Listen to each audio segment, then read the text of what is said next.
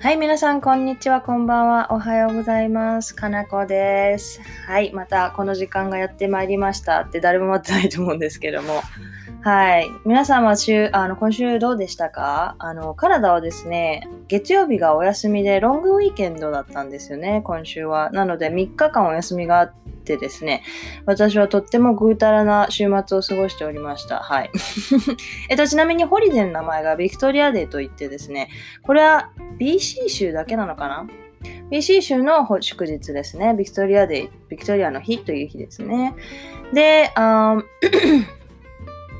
あ、ビクトリアにちなんだちょっと補足なんですけども、皆さん、えっ、と、まあ、バンクーバーって結構ミニミニしてると思うんですけど、名前としてはカナダにある都市なんだっていうのは分かると思うんですけど、バンクーバーって実は、あの、なんていうんですか、州があるじゃないですか。カナダって州、あの、県の代わりに州っていうのがあって、ブリティッシュコロンビア州にあるんですけれども、その州都っていうんですか、要するに日本でいう県庁所在地的な話ですね。っていうのが、その BC 州は実はバンクーバーではなくてビクトリア、ビクトリアなんですね。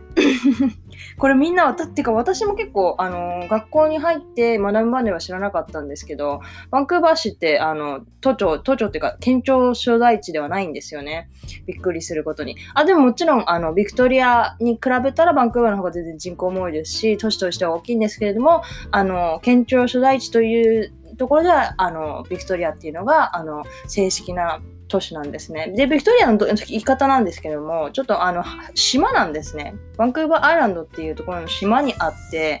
なので、あの、フェリーで行かないといけないんですよ、バンクーバーから。っていうのもあって、ちょっと そんな大きな都市ではないんですね。でもすごく綺麗で、あのとっても綺麗でですね、あの結構観光名所で、あのぜひ来た際には行ってみてください。上県庁所在地ですので。はい。ということで、ちょっとしたあの豆知識だったんですけれども、はい。で、そのビクトリアデーということでですね、今日も実はお休みだったんですね。今、カナダ時間で月曜日に収録してるんですけれども、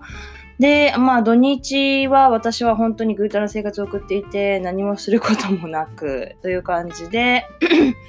で、今日はですね、あの、公園に行ってきたんですね。バーナビーの方に。バーナビーっていうのはバンクーバーの、あの、東隣にある市なんですけれども、バーナビーの方に、あの、友達と公園に行ってきたんですけれども、今週から規制緩和されるということで、結構やっぱり公園に人がいましてですね、あの、すごい、バーベキューしてる人とかいたりとか、まあ今日はすごい気候も良かったんでね、18度ぐらいですかね、結構あったかくて、本当に短パン半袖でも、まあ水辺に行ったらちょっと風が寒いかなと思うんですけど、全然太陽光の下では全然あったかいぐらいの感じだったので、本当に人が多くてですね、びっくりしました。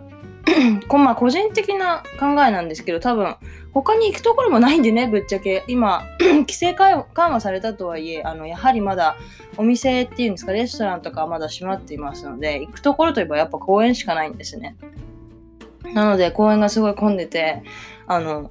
びっくりしました。で、あの、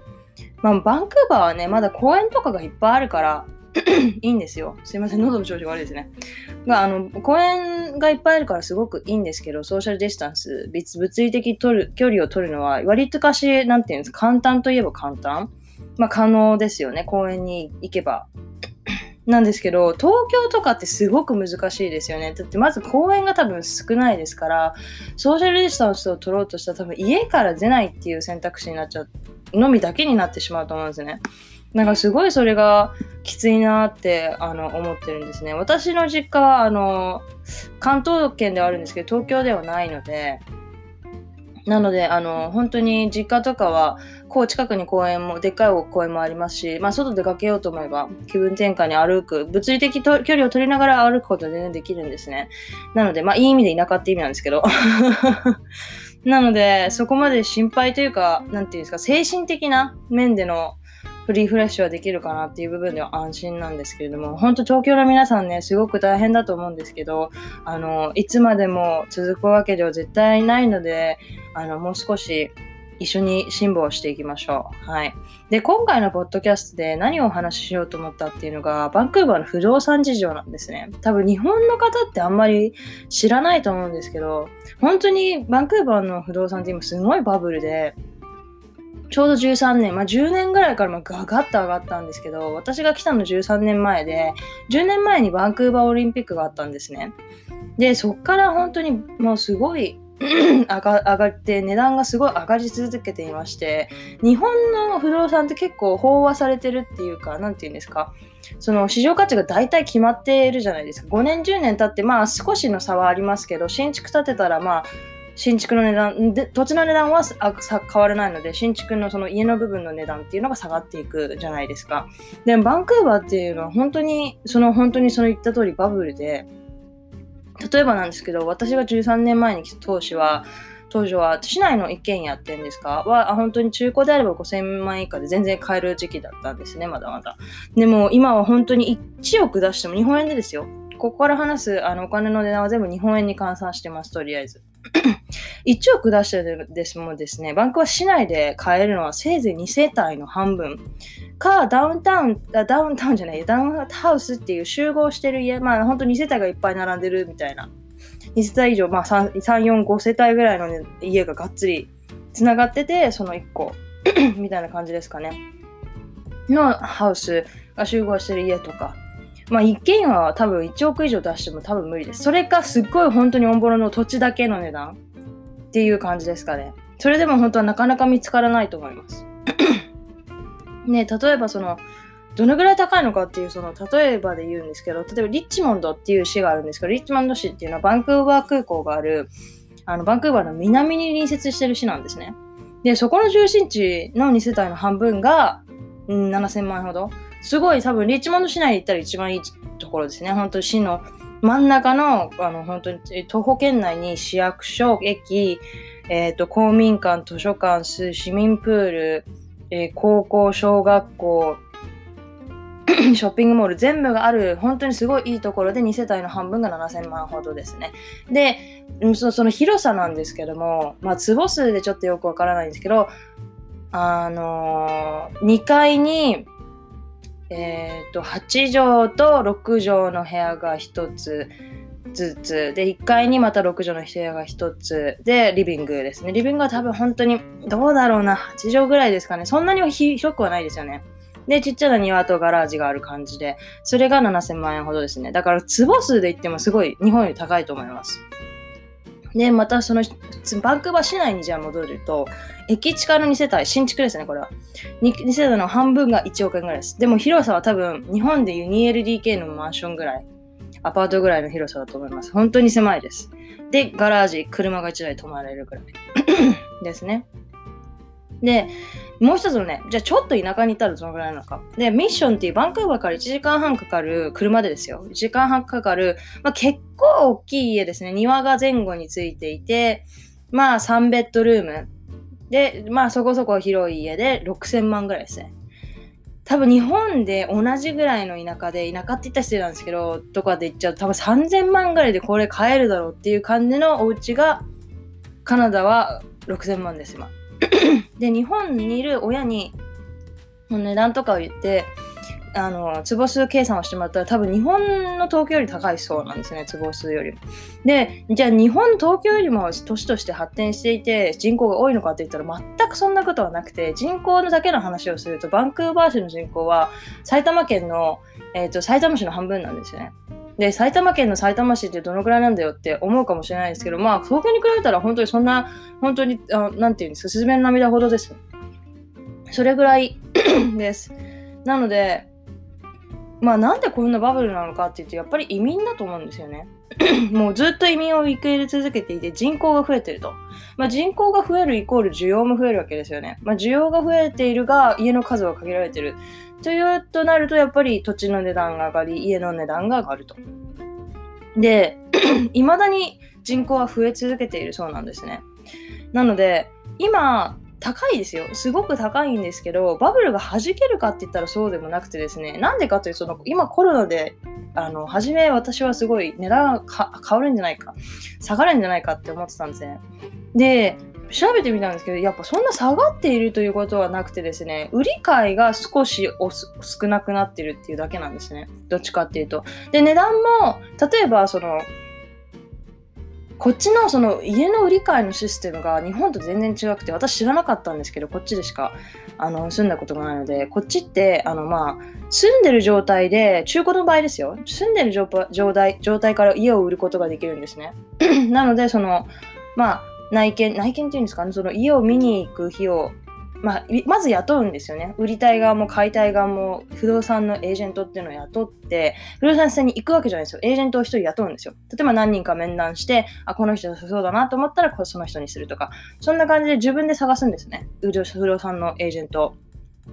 で、探して、えっ、ー、と、売りたくなったら、その、まあ、それ探して面接してその人にあの売ってもらうんですけどそしたらその見に買いたい人側がその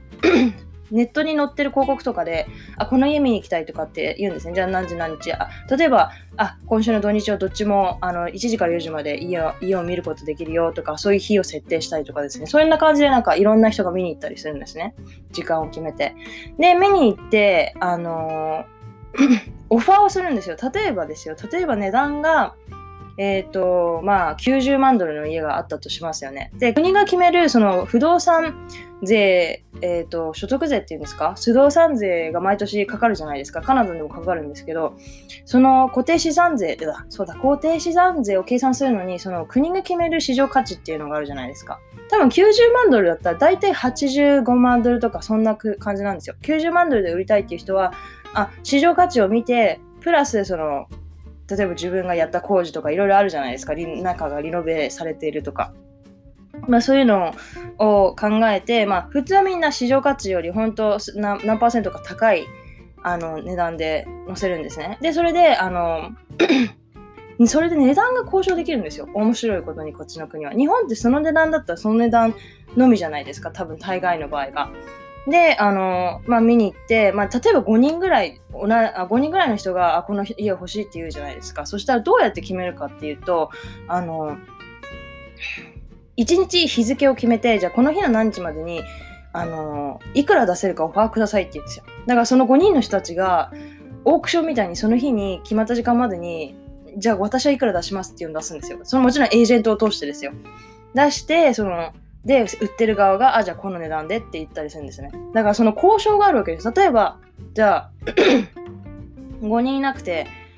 あの、まあ、1人も、1人しかいなくて、まあ、90万だから、じゃあ88万ドル出しますって言ったら、その売ってる側は嫌だって言えるんですよ。で、90万じゃあ出しますって、そのダメだって言われて、またもう1回だけチャンスがあるんですね。そのもう1回だけ、じゃあこの値段どうですかっていうチャンスがあって、そういう、なんていうんですか、ほんとオークションみたいな感じで家を買うんですね、こっちって。なので、あの需要が高ければ高いほど値段が自然と上がっていくわけなんですね。需要があればあるほど、例えば 90万ドルの家でももう絶対に欲しいって言ったら、逆に言えば、その売ってる側が言ってる値段より高く あの言うこともできるんですよ。90万ドルとじゃあ100万ドル出しますっていうこともできるわけなんですよ。お金があればですよ、もちろん。そんなことする人はあんまりいないとは思うんですけど。だから、すいません。だから、その、需要がある分ですね、そういうシステムのせいもあって、多分値段がどんどんどんどん上がっていってるんですね。で、あの、まあ、そんな、なんでそんな人口も少ないのに、まあ、今はですけど、そんなに需要があるのかって言ったら、やっぱり移民を受け入れやすい国なんですよね、バンクーバーがまず。だから、中華系の移民がやはり多い。あとインドですね。インドと中華系の移民がやはり多い。まあ確かに移民一国にしても世界中の人から、世界中の国が同じパーセンテージ移民を送った、移民を送り出してるとしても、中国人とインド人は世界的な人口の中でもすごい多くを占めているので、自然と多くなってしまうんですけれども、まあそういう理由で多分人口が増え続けているっていうのがあるんですね。で、バンクーバーって何がいいかっていうと、すごいまあ、住みやすい都市である理由、なんとなくわかる気がしますね。なんでかっていうと、やっぱり自然とその都市部のバランスがめちゃくちゃいいと思うんですね。で、あの、山と海の両方をすごく楽しめるんですね。あの、市街地、まあ、バンクーバーダウンタウンですよね。市街地のところにあのビーチがあるんですよ。イングリッシュベイっていう。まあ、泳ぎはあんまりできないかもしれないんですけど、あの、すごい綺麗なビーチがあって、夏になるとみんなそこで本当に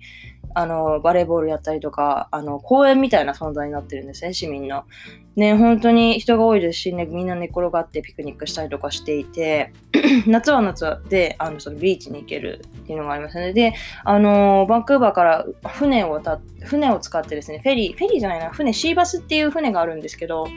あの、その名の通り本当に海の上を走るバスっていう感じで15分に1本ぐらい、多い時は10分に1本ぐらいであの稼働してると思うんですけど、そそれをのに乗ってノースバンクーバーに行くと山、グラウスマウンテンっていうのがあるんですね。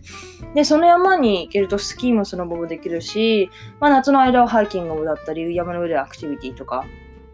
いろんなことができるんですね。で、その上に、まあ、海と山があるっていうのもあるんですけど、その上に市内のそこら中に、もう公園が本当にめちゃくちゃあるんですよ。すごい公園が多くてですね、あの、いろんなところでピクニックができますし、今日も行った公園とかで本当に、うん、2時間ぐらいかな、本当ちょろちょろ歩いて友達と散歩して、すごい楽しかったですね。海辺の本当景色が綺麗な公園とかを歩いたりとかしてて、すごい楽しかったんですね。だからそういうライフワークバランスっていうんですか、まあ仕事ですちょっとストレスがあっても、まあちょっと散歩したら海に出たりとか、ね、あの、ちょっと散歩したら公園、すごい綺麗な公園に行って散歩もできる。で、まあでも、都市部は都市部でクラブもあるし、楽しい一応そこそこ賑やかな場所もあるっていう、本当いいとこ取りじゃなくて、本当にいい意味でバランスが取れてる。高校生の時の私はあんまりなんかここはリタイアしたら来たいねっていう感じだったんですけど、どうしてもやっぱり私関東圏出身なので、東京と比べてしまうんですね。遊びとかだと。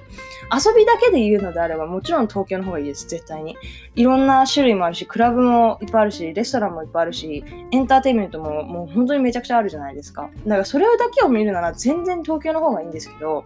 でもやっぱりその自然とかそのありがたみとかを分かってくる年になってくると すごいおばちゃんみたいな感じになっちゃいますけどいるとそのバンクーバーの良さっていうのがすごい最近分かり始めてバンクーバーはすっごい田舎ってわけじゃないんですよ。東京に来るとまあそこそこ田舎なんですけどでもいい感じにレストランもおしゃれなところもあるし、エンターテインメントもあるし、レストランも、あの、バーも、ね、クラブもいい、まあ、最低限っていうんですか、最低限、ちょっと最低限以上ありつつも、その自然を大事にしている。そんなに需要があって、そんなに土地の価値が上がってるんですけど、公園は大事にしている。自然はすごく大事にしているっていう部分が、すごいバンクーバーのカルチャーとして、あの、人気な理由だと思うんですよね。ただでも、それを踏まえても高すぎだと思います。このバブルは、あの、すごい高いと、あの、おかしいと思いますね。値段はちょっと頭おかしいと思います。でも、うん、正直言って、あの、ここで泊まることはあっても、これより下がることはあんまりないと思いますね。多分、弾けるってことはあまりないと思います。コロナでこのエコノミックがすごい悪い状況でも、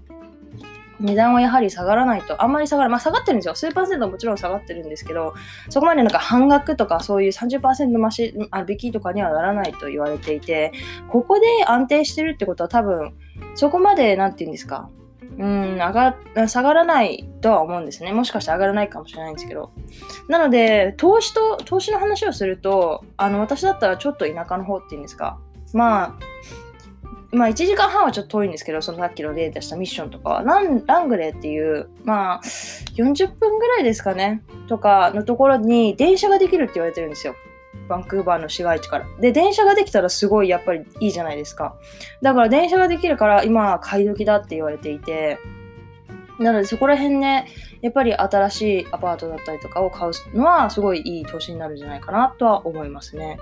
はい。っていう感じで今回はね、ちょっと真面目な話っていうわけじゃないんですけど、不動産について話してみましたね。で、なんか面白いんですけど、私の母はやっぱ中国人なんですけど、中国の上海でも同じことが起こっているらしいですね。あの、3000万円で買った10年、うん、20年ぐらい前に3000万で買った家はもう、うーん、1億2000万とか言ってましたからね。